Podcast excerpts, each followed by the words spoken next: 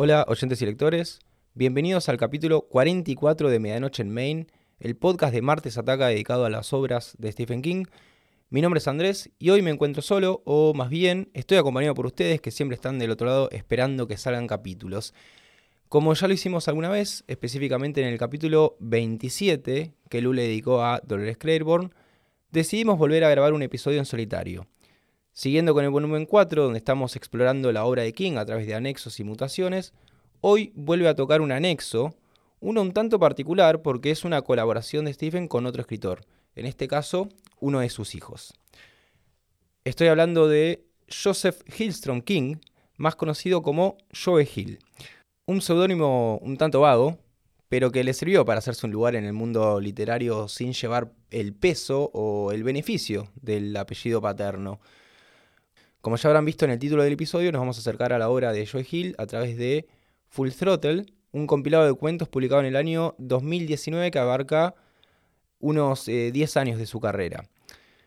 Y lo considero un anexo a la obra de King, no solo porque la complementa a través de dos historias que escribieron en conjunto, sino porque sale de su propio núcleo, de su familia, de alguien que estaba ahí dando vueltas mientras se gestaban las obras y que indudablemente fue heredando y absorbiendo lo que sucedía a su alrededor.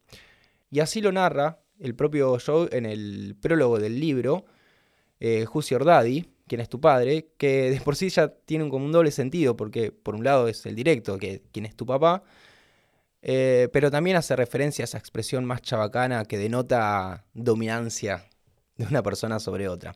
En fin, este prólogo está cargado de varias anécdotas que ilustran bastante bien cómo es la relación entre ellos dos. Eh, por ejemplo, eh, nos cuenta cómo Stephen estaba medio como sometido a una serie de lecturas nocturnas que le tiene que hacer a Joe en cambio, a cambio de que Joe se quede en la cama y no merodee por la casa. Y a partir de esto, Joe establece que para él, o más bien para los niños, existen dos tipos de padres. Los que son detestados y uno evita emular a toda costa, y los que son un ejemplo a seguir, tomados como referentes para, para encarar así la, vida adulta. Para el primer grupo, dice Joe, los padres terminan siendo una sombra porque todas las decisiones que se van tomando eh, a lo largo de la vida se van contraponiendo con los malos ejemplos del progenitor. Y de esta manera se perpetúa una, una suerte de relación bastante nociva eh, y el segundo grupo, al que Joe afortunadamente pertenece, es más libre, porque su padre realmente lo era, y, este no proyecta ninguna sombra, sino más bien es una fuente de luz que permite ver con claridad el camino a seguir. No comparto alguna de las ideas, pero está bien.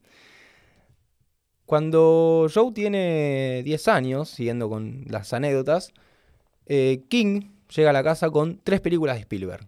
Tiburón, Encuentros cercanos de tercer tipo y El Diablo sobre Ruedas, más conocidas como Duel. Eh, las vieron sin parar durante todo un verano y estas fueron las historias que empezaron a estimular eh, su imaginación y fueron un poco más allá. Por si no saben, Duel es la historia de un hombre de, negocios que al estar de viaje en la ruta empieza a ser perseguido y hostigado sin razón aparente por un camionero anónimo. Y a esto jugaban yo con su padre. Lo jugaban en la ruta.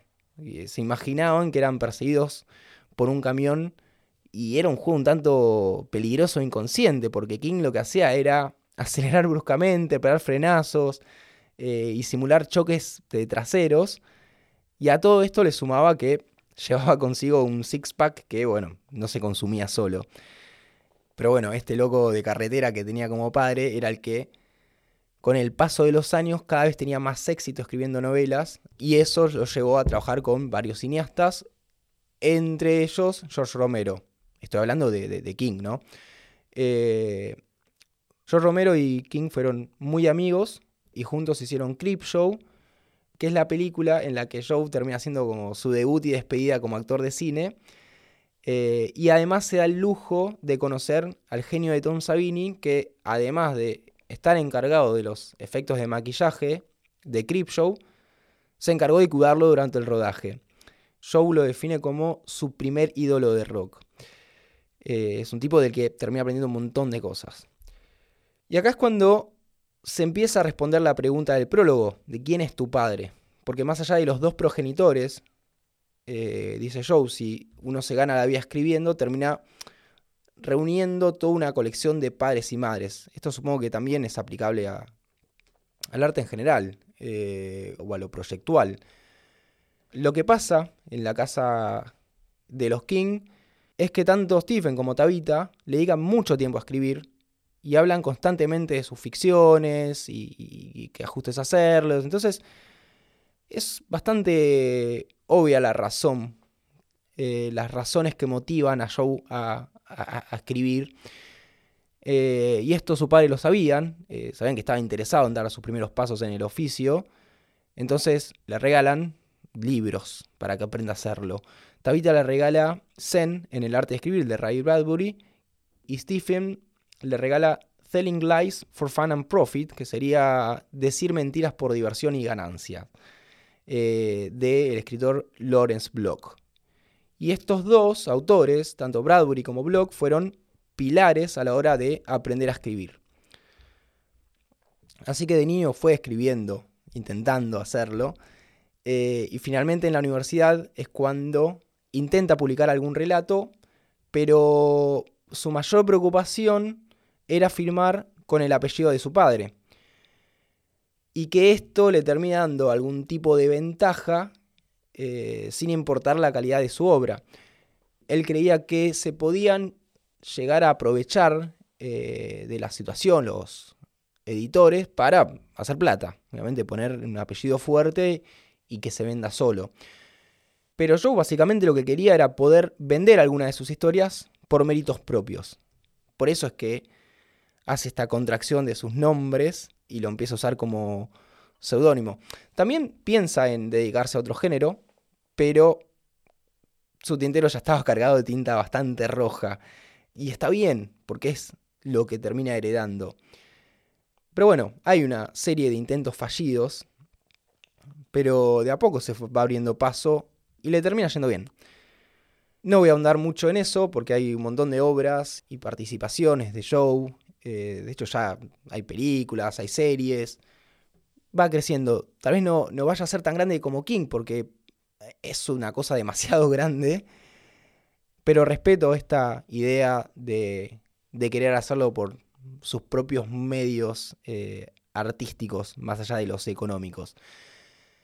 Y Joe nos termina diciendo que a pesar de haberse puesto una máscara para escribir, sus historias siempre contaron la verdad porque eran producto de, de su ADN creativo. Y acá es cuando termina de cerrar la idea de quiénes son sus padres, porque son Bradbury Block, son Sabine Spielberg, son George Romero y la revista Fangoria que tanto leía, y arriba de todo, obviamente, Tabitha y Stephen. Estos fueron los binomios que, lejos de proyectarle una sombra, eh, le iluminaron el camino. Pero bien, después de esta, espero que no tan extensa introducción, vamos a pasar a, ahora sí, a Full Throttle, cuya traducción literal en español sería algo así como a todo gas o a toda máquina, pero el título termina siendo A tumba abierta. Para mí no tenía mucho sentido, porque me refería más a eso, a una tumba. Eh, pero me desasné y es una expresión que significa hacer algo sin importar los riesgos, donde el único límite es la velocidad. En el lunfardo argentino sería algo así como al taco o a las chapas.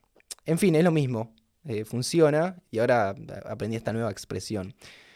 Y lo que tenemos en este compilado de 13 historias son todas estas cositas que lo fueron formando a Joe, porque se ven claramente sus referentes, tanto en las colaboraciones como en los homenajes, pero también eh, se suman intentos creativos de forma eh, literaria, que son más o menos acertados, y por supuesto relatos que eh, se destacan por justamente ser bien propios de Joe. Es un libro que en su trayecto nos presenta muchas salidas para tomar en medio del recorrido, siguiendo con esta analogía de la ruta que a veces nos presenta pueblos y lugares y curiosidades a las que tal vez nunca nos habríamos animado a adentrarnos, pero que Joe nos los presenta como una alternativa para dar un pantallazo inicial sobre su obra. Así que, bueno, sigamos el camino. Voy a centrarme principalmente en Throttle y In the Tall Grass, que son las que escribió eh, a cuatro manos con King. Pero también voy a repasar un poco el resto porque eh, caben destacar algunas de las otras historias. Inicialmente este capítulo eh, iba a ser sobre In the Tall Grass, porque nuestra intención con Lu era aprovechar este volumen para pispear en que andan los hijos de King. Y lo que pasó es que después de leer el cuento, me pareció que iba a ser muy escueto el capítulo. Entonces me puse a buscar en qué compilado estaba publicado. Y así es como doy con Full Throttle. Y revisando el listado de cuentos, encuentro Throttle, que es la otra colaboración con su padre. Bueno, bien, podemos sumarlos y hablar de los dos.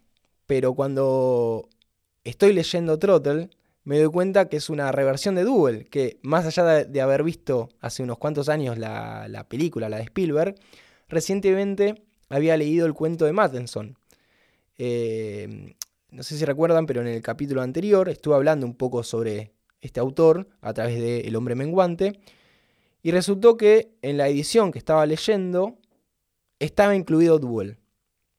Así que las piezas se fueron encajando solas y decidí ir eh, a toda máquina con, este libro para entender un poco mejor de qué iba. Eh, así bueno, empecemos con Throttle, Acelera, que se podría decir que se empieza a gestar ese mismo verano en el que padre e hijo consumen a Spielberg sin parar e hicieron caso omiso a las normas de tránsito. y una buena forma de cerrar este círculo era escribiendo este homenaje a Matheson. La cosa más o menos así. Matheson publica en la revista Playboy la historia de horror de carretera Duel o El Diablo sobre Ruedas. Esta le llama la atención a un director de cine novato que justo había firmado un acuerdo con Universal para hacer cuatro películas que estaban destinadas a ser estrenadas en televisión.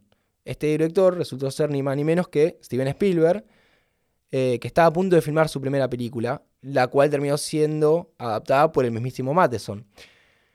Avanzamos un par de décadas al año 2009, cuando se publica una antología llamada His Legend, Él es leyenda, donde, a través de 16 historias originales inspiradas en diferentes trabajos de Mattenson, se le rinde homenaje. Entre ellos estaban Joe Hill y Stephen King con Throttle. Inicialmente tengo entendido que lo convocan a Joe y a él se le ocurre una historia eh, como Duel, pero con motoqueros. Pero no sabía tanto de motos. Entonces le pide ayuda a su padre. Y así es como se gesta esta colaboración. Eh, complementariamente, en el año 2012 se publica Road Rage, una novela gráfica adaptada por Chris Ryall, que contiene eh, tanto Throttle como Duel. Y además tiene unos textos eh, de, Joe y otro de Steven. Y finalmente, lo que nos trajo acá en el año 2019 se termina incluyendo en Full Throttle y de alguna manera le da forma al título original. Pero vayamos a la historia.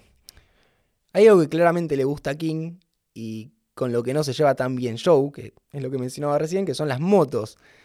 Eh, entonces se plantean a los personajes principales de esta historia como una pandilla de motoqueros que están en pleno escape por la ruta después de haber asesinado a dos personas y a la vez están intentando recuperar un botín.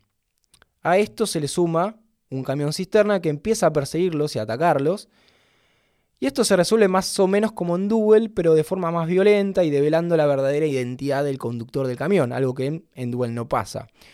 Eh, deja un gusto un tanto agridulce la idea de volver a usar la misma receta de Matheson, pero con otros ingredientes. De hecho, creo que la historia de Matheson funciona mejor porque es uno contra uno. Eh, es el camionero contra el, conductor y mismo la conversación constante que tiene este conductor tratando de saber cómo resolver la situación en la que está, en la que involuntariamente se ve envuelto. Eh, y lo que termina pasando en Throttle es que se hace demasiado hincapié en la historia de la pandilla. Y esto hace que la acción sea menos vertiginosa, se diluye bastante. Pero está bien, supongo que habrá sido divertido para ellos escribirlo.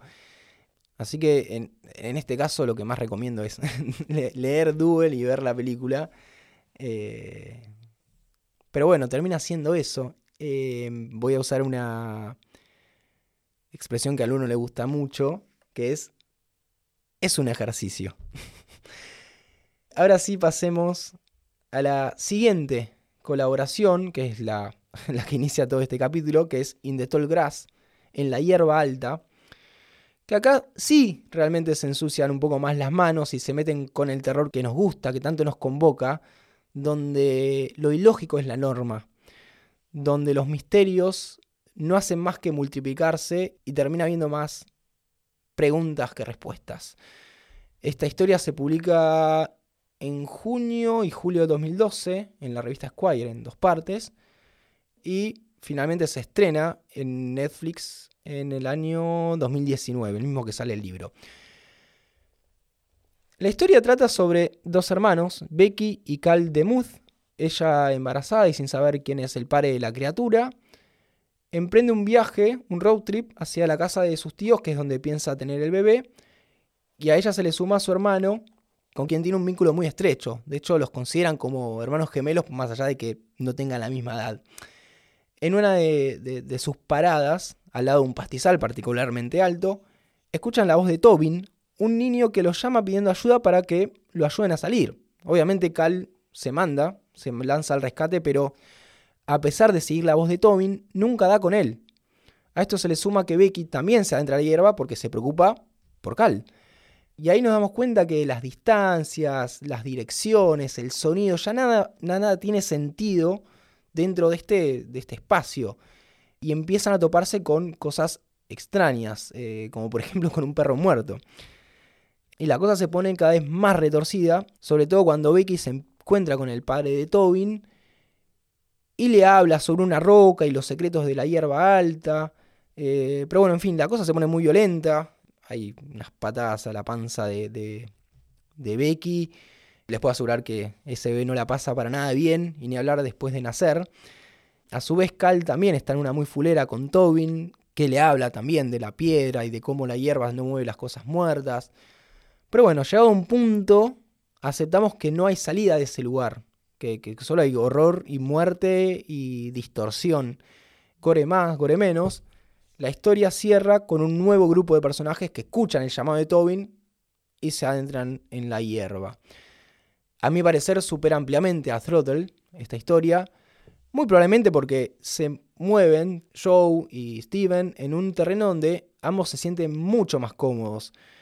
Y acá empiezan a surgir los elementos más kinguescos, porque nos recuerda obviamente a los chicos del maíz, estos niños que dentro de una zona delimitada tienen sus propias reglas y donde priman los rituales y los sacrificios. Y también hay eh, horror cósmico, porque hay una dosis de, Lovecraft en esta idea de la piedra y unas imágenes que ellos ven cuando la tocan. Me parece que es una, una, historia. Hay una idea también de si trata o no sobre el aborto, pero no creo que King se haya querido meter en eso, porque ya sabemos cuál es su costumbre con eh, las criaturas en sus historias. Voy a mencionar algo que me dijo Lu, que, acá también nos encontramos con Joseph Payne Brennan, escritor de Canavan's Backyard, el patio trasero de Canavan, que trata sobre justamente un patio trasero que aparenta total normalidad, pero cuando uno se adentra, la hierba empieza a ser cada vez más alta y el territorio es tan grande que, quizás no hay salida. Y en este cuento los personajes intentan develar qué pasa ahí. Eh, o, empiezan a hacer pruebas como atarse una soga y que uno de los dos eh, protagonistas se adentra a la hierba y el otro lo pueda rescatar, pero se dan cuenta que eso no funciona. Y esto también se repite en The Tall Grass, por ejemplo, en un momento Cal eh, se le ocurre prender fuego todo, o un parte de la hierba para poder ver más allá, y se da cuenta de que no es posible. pero bien, vemos que, ¿Qué funciona mejor, en conclusión? Vuelvo, vuelvo a repetir. Em, en el epílogo del libro, Joe hace como un punteo de cada uno de los cuentos que escribió eh, y cuenta que la escribieron, eh, esta historia, en seis días y que, al igual que en Throttle, la experiencia de trabajar con su padre fue como la de El Correcaminos, donde él se sentía como el coyote atado a un cohete y que ese cohete era Steven. Me imagino como muy vertiginosa esa relación, ese momento de, de brainstorming o de escribir juntos a cuatro manos.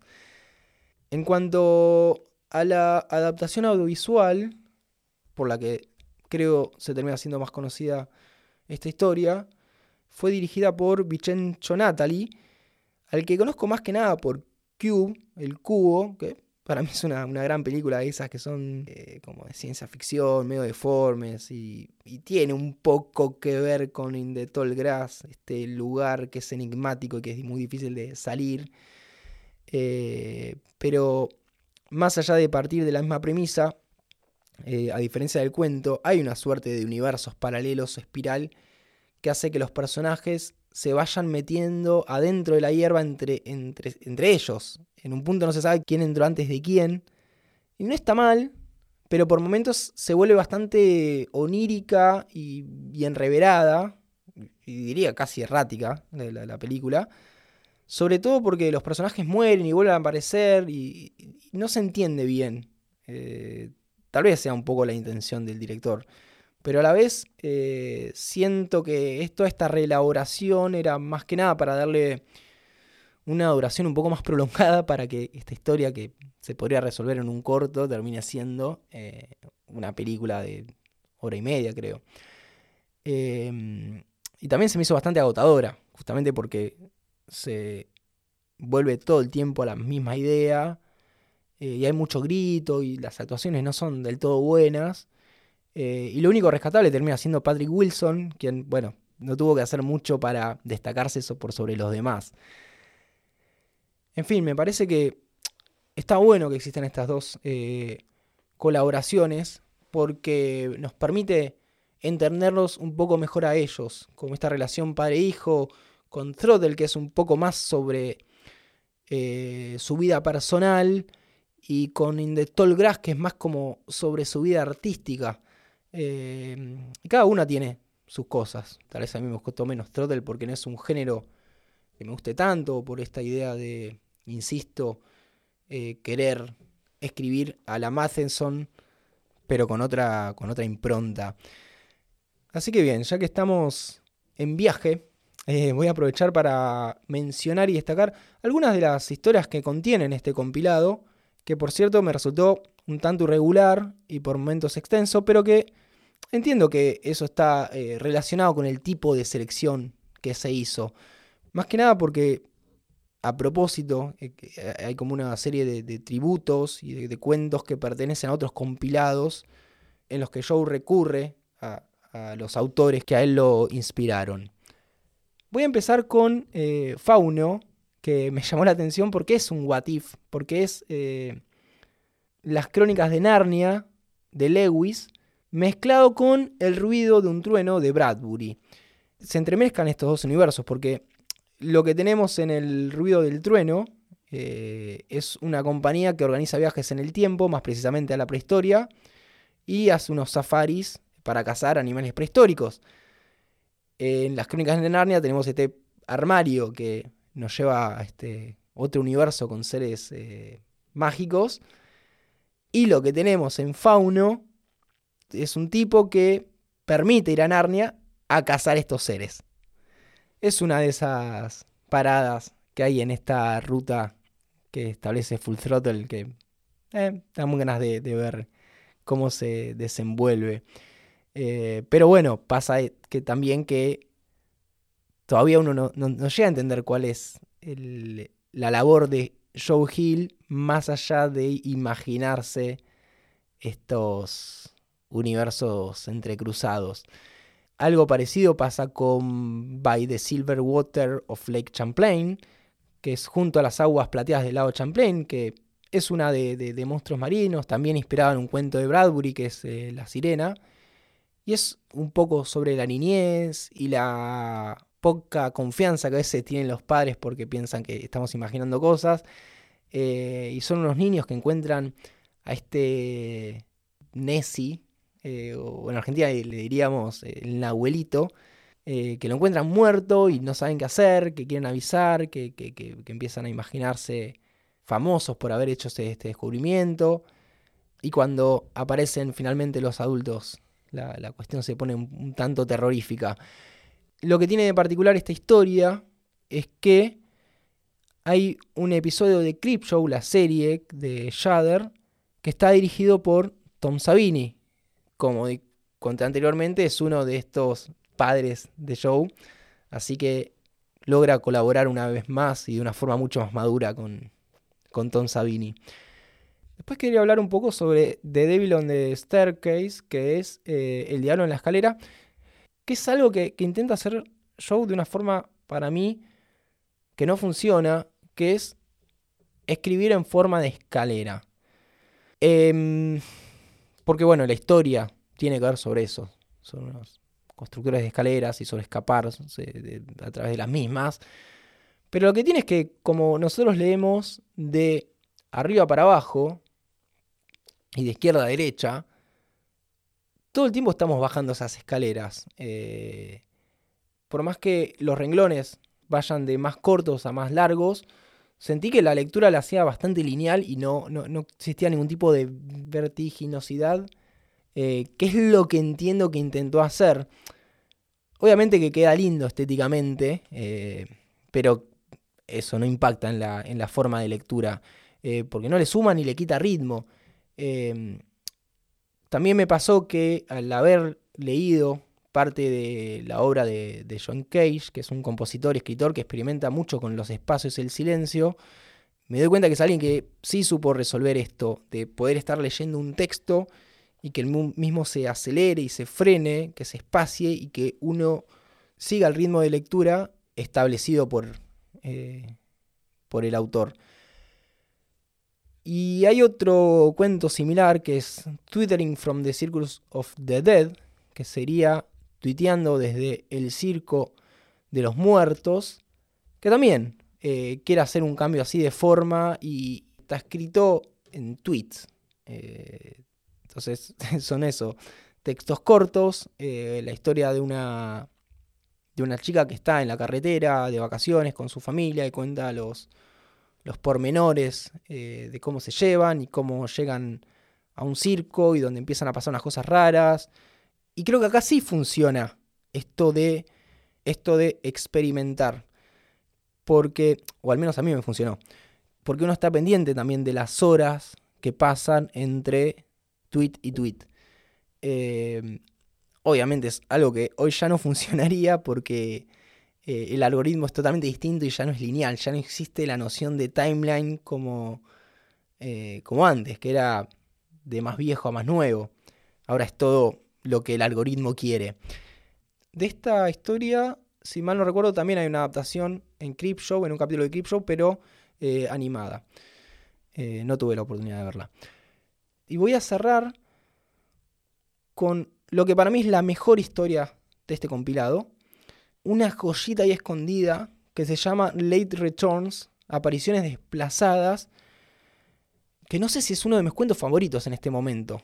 Acá tenemos un, Joe Hill totalmente emancipado de, su padre, de, toda esta herencia, obviamente que no dejándola de lado, pero sí se lo siente más suelto porque nos trae la historia de un conductor de biblioteca rodante que entra en contacto con lectores del pasado, que ya están fallecidos, pero que eh, dejaron eh, asuntos sin resolver.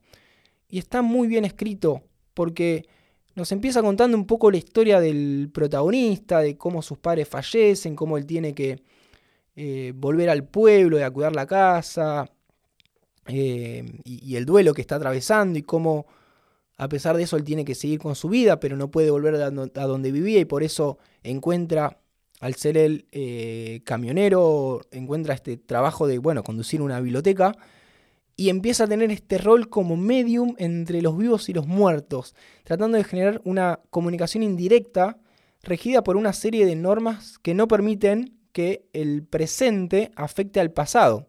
O sí, porque también se plantea una paradoja que se genera entre una madre que empieza a leer los libros que su hijo va a escribir, pero que ella nunca llegaría a leer porque ella se muere antes que ella los empieza a escribir, porque su hijo estaba en la guerra. Pero a su vez, eh, la madre le deja estos libros y el hijo cuando vuelve de la guerra los termina publicando. Y, esta paradoja de que ¿quién escribió realmente estos libros? ¿De ¿A quién le pertenecen? ¿A la madre, al hijo, a la biblioteca, al tiempo?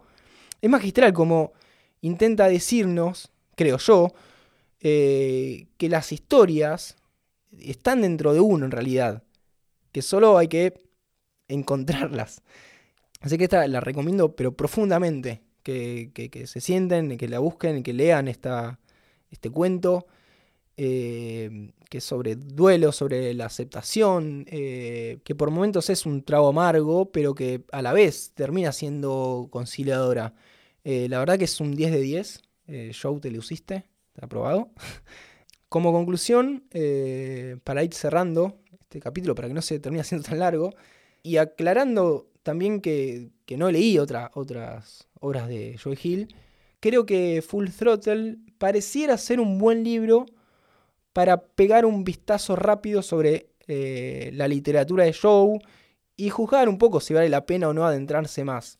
Yo creo que sí, yo creo que sí, porque más que nada cuando me encuentro con eh, con, relatos eh, como Late Returns o You Are Released, que no lo mencioné, pero es sobre un grupo de pasajeros que se encuentran en un avión cuando empieza una guerra nuclear eh, y empiezan bueno, a ver el fin básicamente el fin del mundo desde el aire. Em, pero bien, em, creo que hasta acá, hasta acá llegamos. Este es el final del recorrido. Pero antes de dejarlos bajar, les recuerdo que tenemos un cafecito en el que pueden contribuir y motivarnos para que finalmente hablemos sobre la Torre Oscura. Por si no sabían, ya llegamos a la primera meta, que es el pistolero, que creo que si no es el próximo, será el otro capítulo. Eh, obviamente vamos a seguir con este volumen 4, pero lo iremos intercalando. Pero para que sigamos con los otros libros de la saga, tienen que entrar a cafecito.app barra medianoche en main eh, como ya hicieron unos cuantos. Eh, de hecho, creo que la meta ya va por el 80% para grabar el segundo libro de la Torre Oscura. Como siempre digo, nos encuentran en Twitter, eh, arroba martesataca o hashtag medianoche donde nos pueden dejar comentarios, conversar, opinar qué les pareció el episodio, compartir los episodios, que es una buena forma de, ayudarnos a, difundir el podcast el cual están escuchando probablemente o en Spotify, o en Apple Podcast, o en iVoox. Y sumamos recientemente YouTube, donde, bueno, no es más que un video con, una imagen estática y un audio, pero eh, sabemos de oyentes que usan eh, YouTube Music y que les viene bien encontrarnos también ahí de forma sencilla. Ojalá hayan disfrutado de este capítulo tanto como, como lo hice yo y espero no haber chocado la Ferrari más bien en el camión en esta ocasión. Eh, mi nombre es Andrés y esto fue Medianoche en Main, capítulo 44. Que tengan muy buenas medianoches. Chau, chau.